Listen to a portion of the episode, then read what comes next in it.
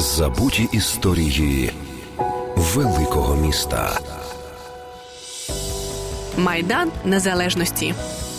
Якщо повернутися у далеке минуле, а саме до часів правління Ярослава Мудрого, то територія, де сьогодні на мапі знаходиться Майдан Незалежності, входила до комплексу захисних споруд, які оберігали Київ. До кінця X століття ця місцевість, як і весь хрещатик, звалася перевісищем і являла собою лісові хащі.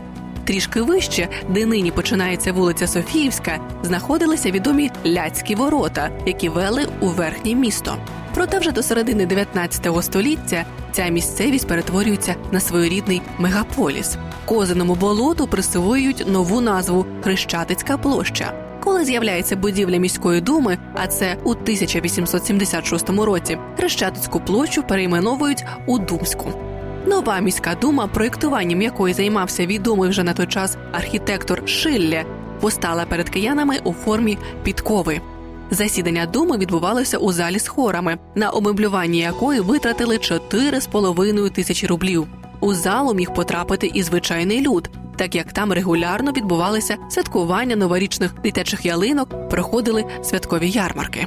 Архітектоніка міської думи вражала всіх своєю стриманістю і розкішшю водночас. Головна частина будинку думи була облаштована вежею для годинника з боєм, пірамідальною баною, на маківці якої височила статуя покровителя Києва, архістратига Михаїла.